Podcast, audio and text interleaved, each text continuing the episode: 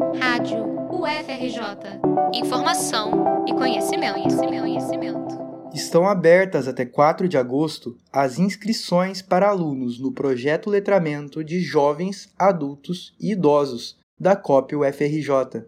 As aulas vão ocorrer de forma presencial no Centro de Tecnologia da UFRJ, na Ilha do Fundão, de segunda a sexta, das 3 às 5 da tarde. O curso é gratuito e começa no dia 15 de agosto. O projeto de extensão tem o objetivo de incentivar pessoas, tanto de dentro quanto de fora da UFRJ, a voltarem ao ensino formal. O curso tem duração média de um ano e trabalha com diversas etapas de aprendizado. O público-alvo são pessoas não alfabetizadas que não têm fluência na leitura ou que necessitam aprimorar a capacidade de interpretação de texto. O projeto também prepara alunos para fazerem a prova do ENSEJA, o Exame Nacional para a Certificação de Competências de Jovens e Adultos.